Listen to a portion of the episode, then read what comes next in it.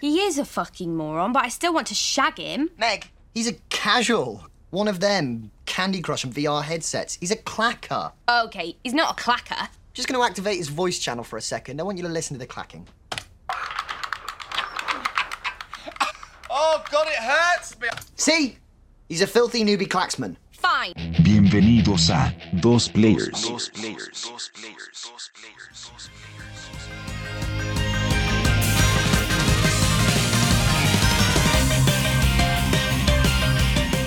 Bienvenidos al episodio 45 de Dos Players. Me encuentro con Eric Hola amigos, ¿cómo están? Bienvenidos nuevamente a su podcast favorito. y yo soy Jonathan. En esta ocasión empezaremos con las noticias de la semana.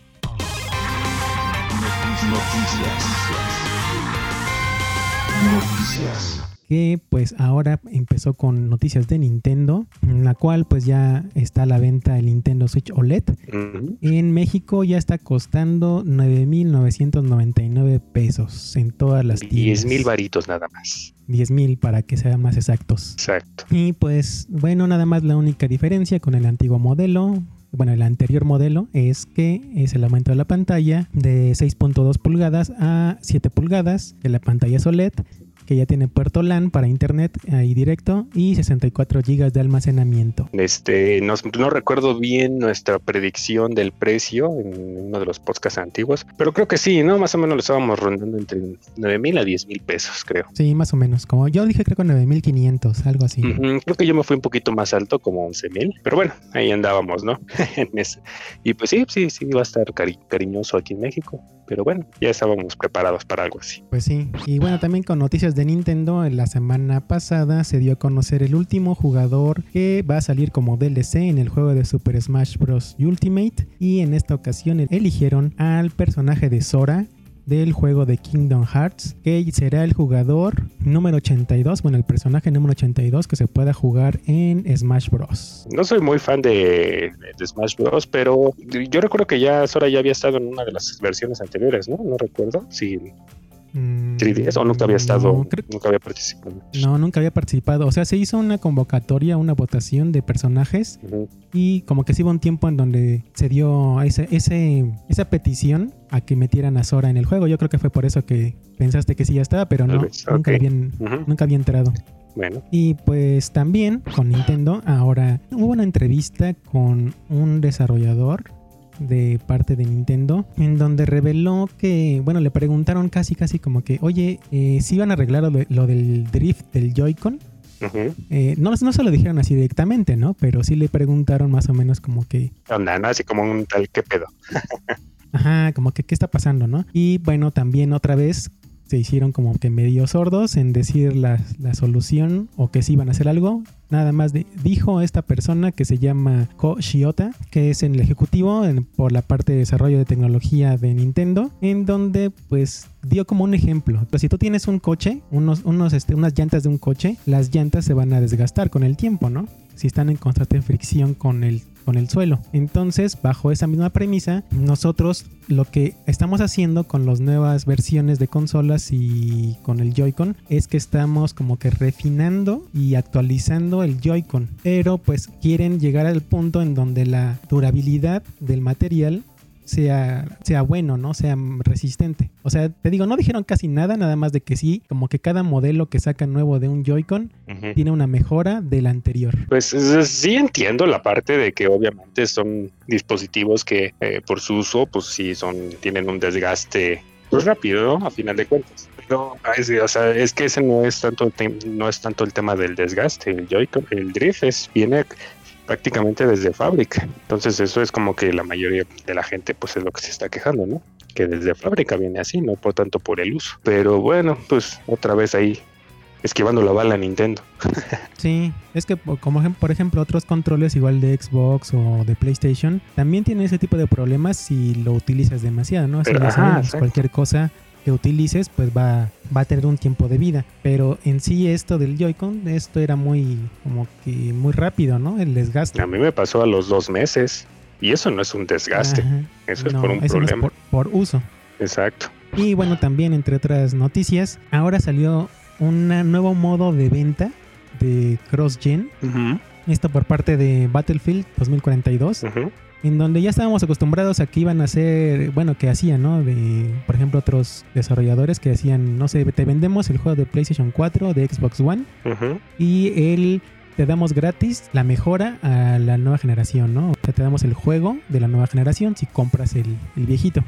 Pero en esta ocasión para Battlefield 2, digo, para Battlefield 2042, Ajá. es al revés. Con la edición digital te están diciendo que si tú compras la edición de PlayStation 5 o la de Xbox One X, digo Series X. Xbox Series X, te dan gratis la versión de PlayStation 4 y la de Xbox One. Qué raro. O sea, no, o sea, es al revés. Si tú compras la nueva versión, aunque no la tengas, ¿no? Ahorita, porque hay gente que no tiene las nuevas consolas, tienes un, un PlayStation 4 o un Xbox One, y si tú compras el nuevo, te dan el viejo.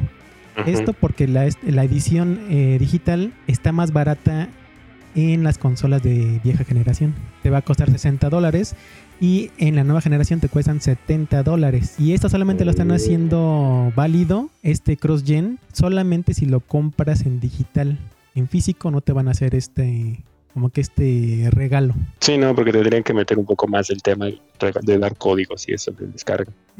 Sí, ahora, y ahora están haciendo, aplicando este nuevo como que pago al revés para que yo creo que te están obligando ahora sí a que compres el nuevo Son unos diabólicos. y ya para que tengas el viejo.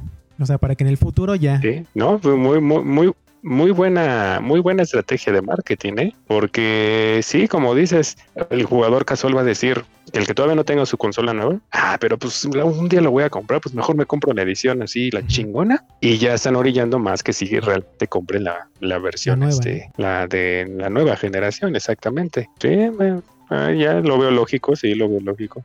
Y hasta está bien, creo, ¿eh? Yo creo que hasta lo veo bien. De, pues sí, porque a final de cuentas es algo que si en un futuro, en cinco años, actualizas tu consola viejita a una nueva, pues ahí vas a tener ya tu juego para tu nueva, tu nueva consola. Y no, lo, no vas a tener que actualizarla. Sí, ni aquí nada. lo único, Mm, digamos, muy malo buena. para el jugador es que te va a costar 10 dólares más el comprar el juego. Sí, ahora sí que eh, eh, es el tema, ¿no? De, de el costo del upgrade que tal vez en PlayStation lo está haciendo o lo está Aplicando, ¿no? ¿cómo se puede decir? Que hay mucha polémica, ¿no? O sea, que ahí, sí- ahí sí te lo están agregando, o sea, decir, ¿quieres la versión adicional? Te doy, tienes que pagar 10 dólares más. Y en el otro caso es, no, pues aquí ya te lo damos y con gratis lo han de en la otra versión, para que no sientas esos 10 dólares como que a fuerza. Sí, ahora sí. No sé, o sea, como que sí se vería un poquito de artimaña y estratégica comercial, pero pues sí lo veo funcionando. Y bueno, también en la semana se dijo que Epic, el rumor de que Epic Games está planeando desarrollar una película de Fortnite debido a que tres importantes ejecutivos de Epic Games, bueno, llegaron a Epic Games, que pertenecían a Lucasfilm, que es la división de Disney y se encarga del universo cinemático de Star Wars. Por eso están ahorita rumorando que tal vez vaya a estar una película de Fortnite. Pues que no, ya hay una. ¿No es la de Fuegos del Hambre? La de la japonesa, la de Battle Royale. Ah, también hay otra así, ¿no? Creo. Sí, sí, sí. Pero Bueno, ah, bueno, obviamente va a tener el título Fortnite y va a traer a las ujú, masas. sí es para llamar la atención. Pero pues, es- pero siento que sería como que una película eh, clasificación B, porque pues algo muy violento, pues no va, no va a ser ni nada por el estilo. No, no tendría que ser tan violento. Ahí como que le van a meter algo. Sí, no, no, no, porque pues principalmente va a estar dirigido para niños. Y bueno, aquí también, eh, así con juegos violentos, ahora ya comentaron que sí, fue una realidad lo del rumor pasado de la trilogía de Grand Theft Auto, en los remasters, Mm, Sí, y sí. ya confirmó Rockstar Games que va a ser Grand Theft Auto 3, Vice City y San Andreas, que todos van a tener un remaster en HD, mm, que se van a eh, dar en un solo paquete llamado Grand Theft Auto The Trilogy, The Definitive Edition, y pues esta colección saldrá para PC en el launcher de Rockstar Games, PlayStation, Xbox y lo que más sorprende ahorita es que también para Nintendo Switch. Todo esto llegará para la primera mitad del 2022. Ujú. Eh, a mí la que más me atraería sería en Switch, la verdad. Es esos juegos ya es como que sí, el, el- el jugarlo como cuando se jugó, en mi caso, en el, en el, Play- en el PSP, eh, y traer tu GTA en, en el portátil y jugarlo en el PC o en la escuela y eso, o sea, era lo más increíble, ¿no? Lo más wow. Y, y creo que es un juego que sí es muy viable el traerlo a todos lados. Pues porque pues le das ahí su tiempecito de, ah, me voy a echar acá una misión rápida y eso. En Switch yo creo que es donde va a pegar más. Sí, por lo mismo Porque que no lo pues no ¿no? sé qué tanto. Ajá, exacto.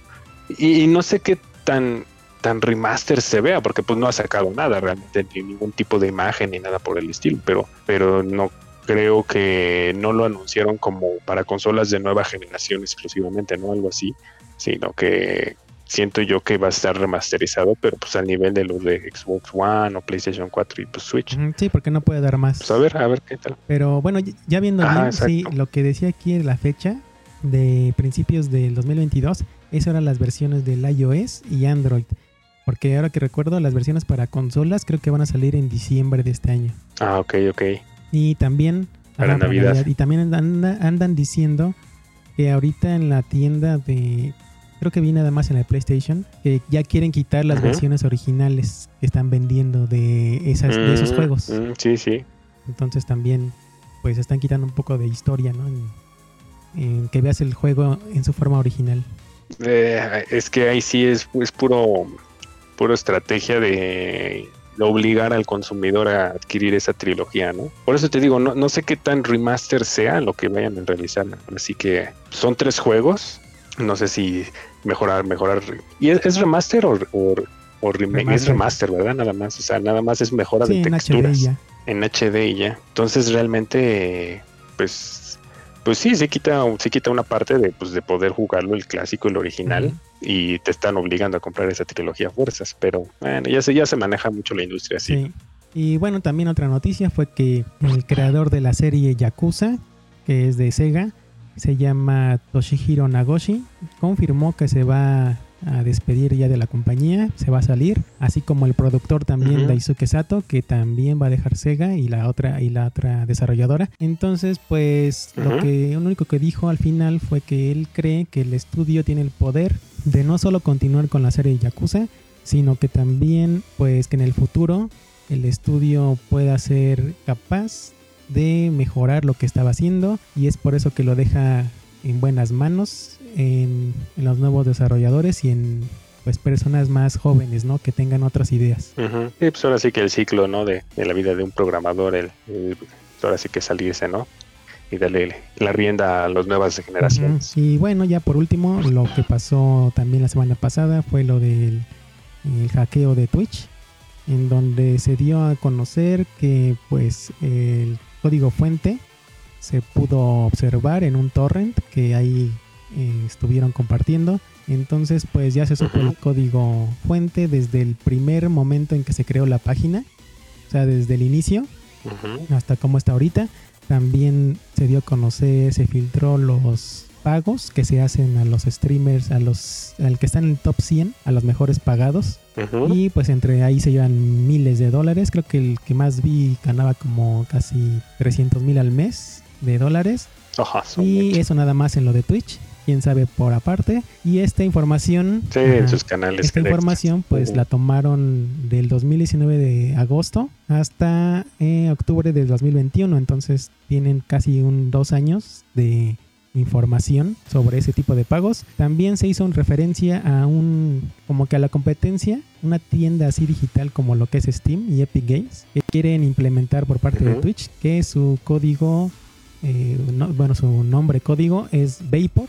Y también, pues por último, te digo que ese, ese archivo era un torrent de 125 gigas con toda la información para el que quisiera tomarlo. No, pues está cañón, ¿no? Todo ese, pues ese, esa filtración, ¿no? De toda esa información sensible también y pues en, en lo que puede afectarle, ¿no? Twitch. Sí, porque ya lo último que dijeron ellos, te, te mandaban un correo o creo que también cuando entrabas a la página te decía te, te cambias, cambia mejor tu contraseña para mejorarlo o haz el, la autentificación de dos pasos con tu teléfono.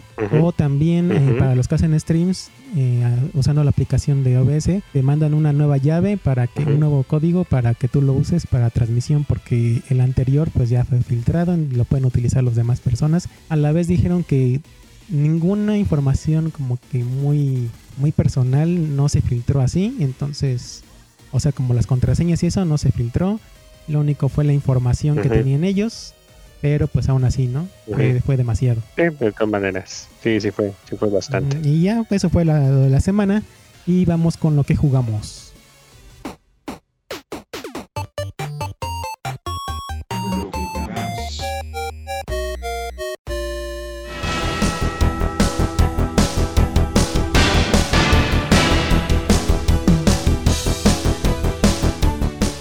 ¿Qué estuviste jugando esta semana? Pues le estuve dando a la, a la beta de Battlefield 2042. Pues realmente ah, lo sentí igual a los, otros, a los otros Battlefield, la verdad.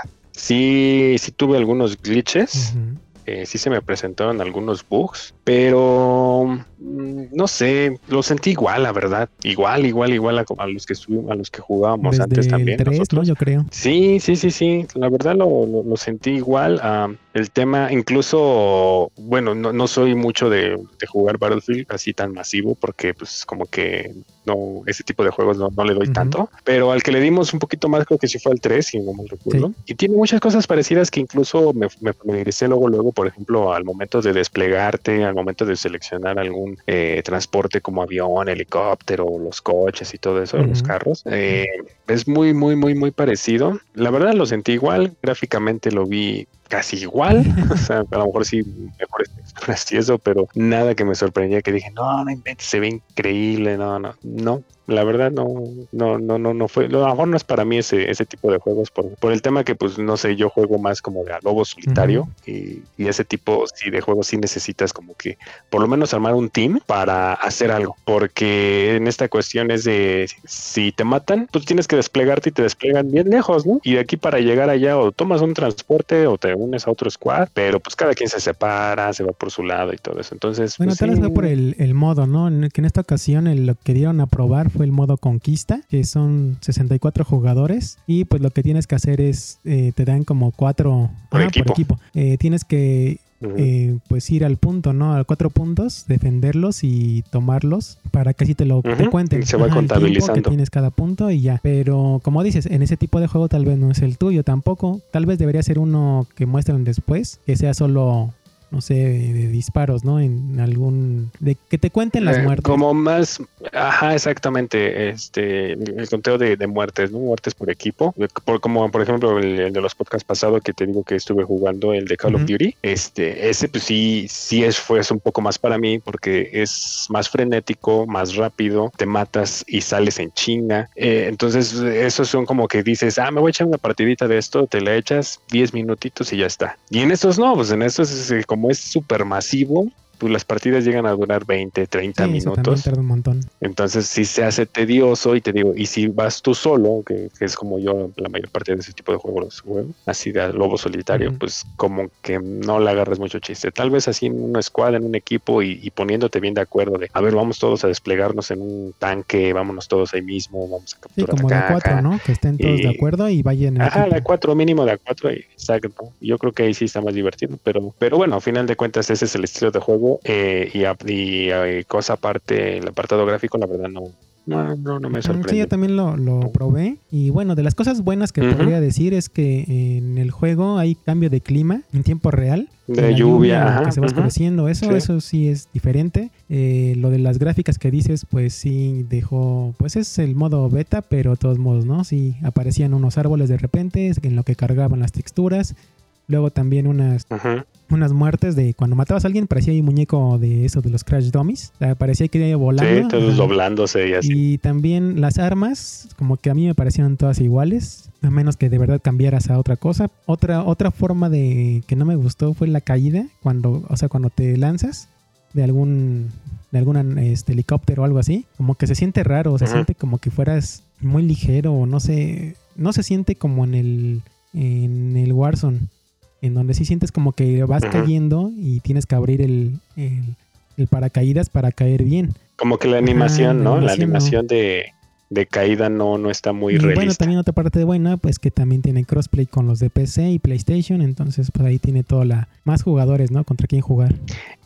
Pero no, no, no sé si es tan bueno esa parte, porque digo, la verdad yo no me di cuenta en el juego, pero estuve leyendo que hubo mucho, mucho cheater en el juego, principalmente los de PC, y me imagino que pues, tienen sus aplicaciones que pueden utilizar para ese tipo Ujú. de juegos, y que sí había, sí había mucho, mucho de esos Mm. cheaters ahí utilizando pues, la- las miras automáticas, miras de, de disparos a distancia que dan en la cabeza y cosas así. Entonces creo que pues también eso pues rompe un poco la experiencia, Sí, ¿no? También pero de pues, encontrarte ese estaba tipo, la ¿no? opción también que hayan implementado en, así en esos juegos de crossplay, en donde puedes quitarlo si quieres también. Ajá, sí. Por eso, Sí, está- también. por eso también ya le están Sí. agregando esas cosas porque saben también que hay gente que de PC que puede modificar el juego fácilmente con algunas herramientas y tiene mejor tiene una ventaja, ¿no? Sí, sí, sí, sí. Pues, ahora sí que eso también llegó a afectar mucho el, el Warzone. ¿no? Pues, tra- tratan de eliminarlo, pero sí, no es muy difícil. Sí, es muy difícil. Y bueno, y el otro juego que eh, estoy jugando es el de Scarlet Nexus. Uy, Este juego que platicamos eh, ya varios podcasts atrás, eh, jugamos el demo,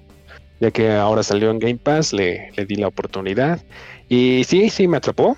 Ya, ya me, sí, ya me atrapó. Eh, eh, no es para todos este juego y no tanto por el tema de RPG, porque siento que eh, el estilo de juego y la progresión de tu personaje es muy sencilla el árbol de habilidades en las que las como las vas desbloqueando es muy muy sencillo, no es nada complicado la verdad, o sea, está muy fácil de identificar de tu árbol que decir, ah, ¿quieres esto?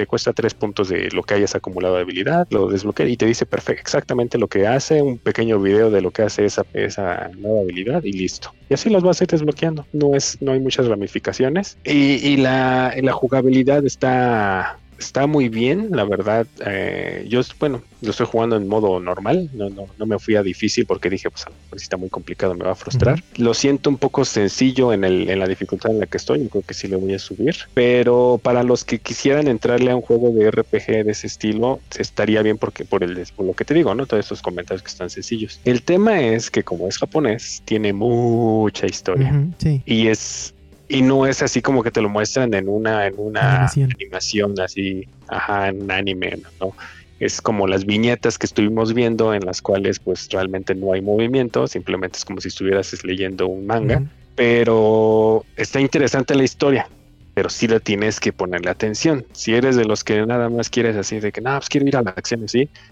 no la verdad no pues no, no, lo recomendaría mucho. O sea, sí es importante como que seguir la historia porque sí está, sí está locochona. Por lo que ahorita llevo sí está, sí está random, pero está interesante.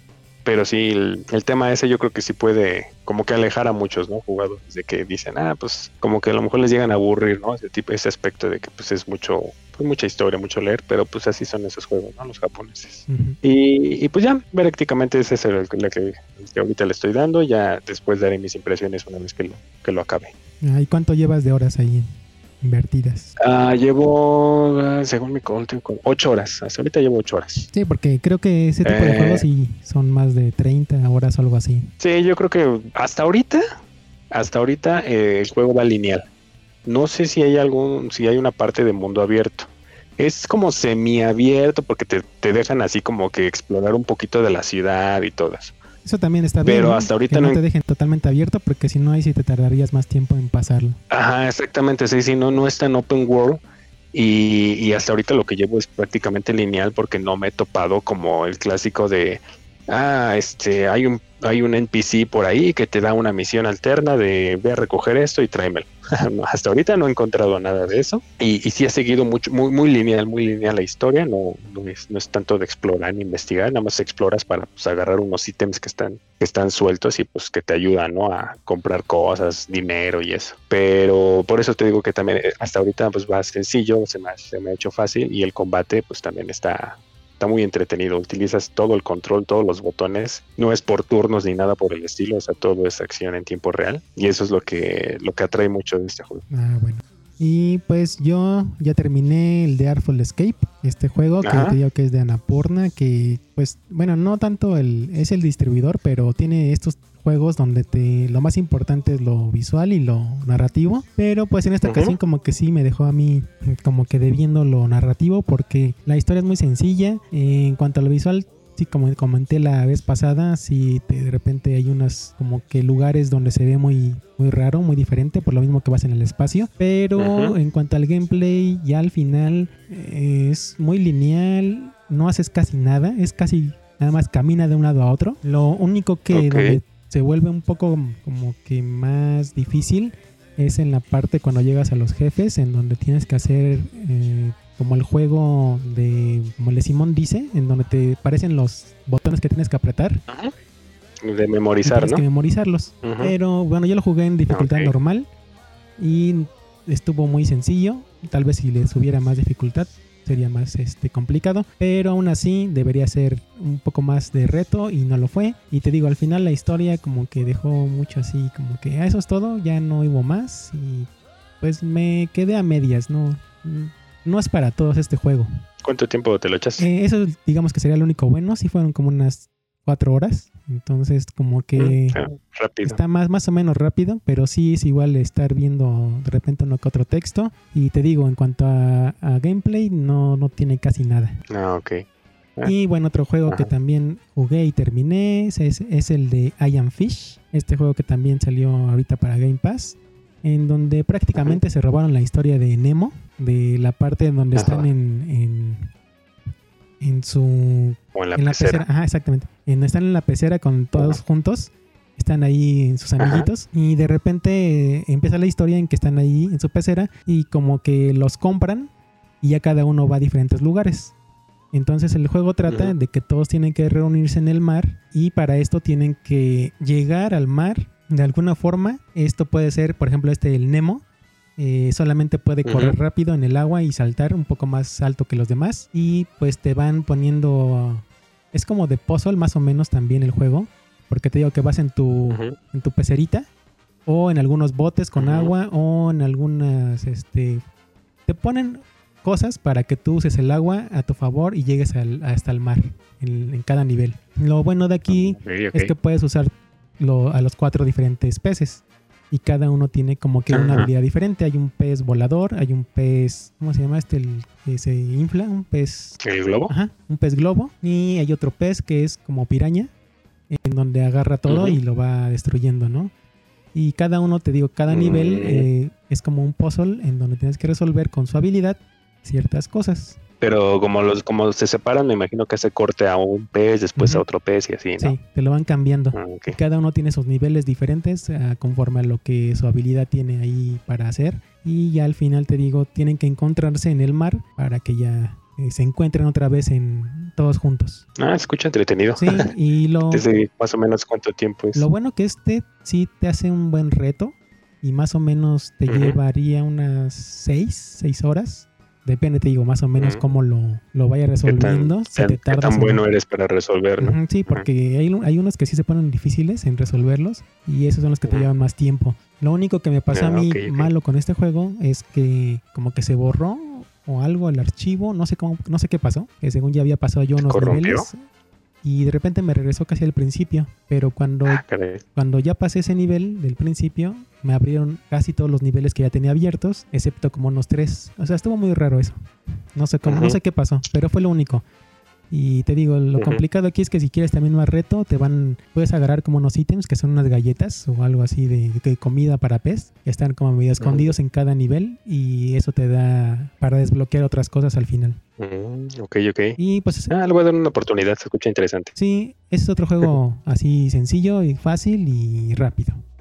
Y ya por último, también otro juego así sencillo y rápido es el Skatebird, que prácticamente es un Tony Hawk, pero con pájaros. ¿Con pájaros? ok. Sí, con pájaros. Entonces tú ahí te ponen que estás en un patinando con un pájaro, te vas encontrando personajes ahí en el mundo. Está más o menos, sí está abierto, es, pero son como que mundos más o menos pequeños. Y te van pidiendo cada uno diferentes cosas, como que no sé, vete para allá y hazme ciertos trucos, eh, o ve a recoger unos tenedores. Y aquí lo único malo del juego, o sea, todo, digamos que el concepto está bien, el diseño también está bien, la música también te parece un poco a la Tony Hawk, pero lo que le falla más es la cámara. Y un poco el movimiento de algunos, cuando aprietas algún botón de truco. Ok. Entonces, pues ahí se va todo lo, lo bueno que tenía y se va, Mm. se va mal. Ahí sí le di una oportunidad, lo jugué como unas dos, tres horas, Oh, pero pues sí, como que, como que le faltó eso, la juga- jugabilidad y la cámara. mm, ya. Ok. Bueno. Pues es que sí, si quieres así como que de patinetas bien, bien, ya pues, te, te vas por el Tony Hawk. ¿no? Pero pues Sí, ya es diferente. pero quería probar este porque se veía interesante. Hay unos pájaros ahí en patineta. diferente. Sí, Exacto. se veía raro. Ah, pues está bien. Y ya, pero también he he probado otros juegos, pero yo creo que lo dejaré para el siguiente podcast porque ya llegamos al final. Bueno, ¿En dónde te podemos encontrar a ti, Eric? les recuerdo amigos que me pueden encontrar en las redes sociales de Facebook y Twitter como SoulBlind1985 y a ti donde te podemos encontrar John. A mí en Twitter como Jun Junior-bajo y nos escucharemos la siguiente semana. Muchas gracias amigos por acompañarnos en un podcast más. Hasta la próxima.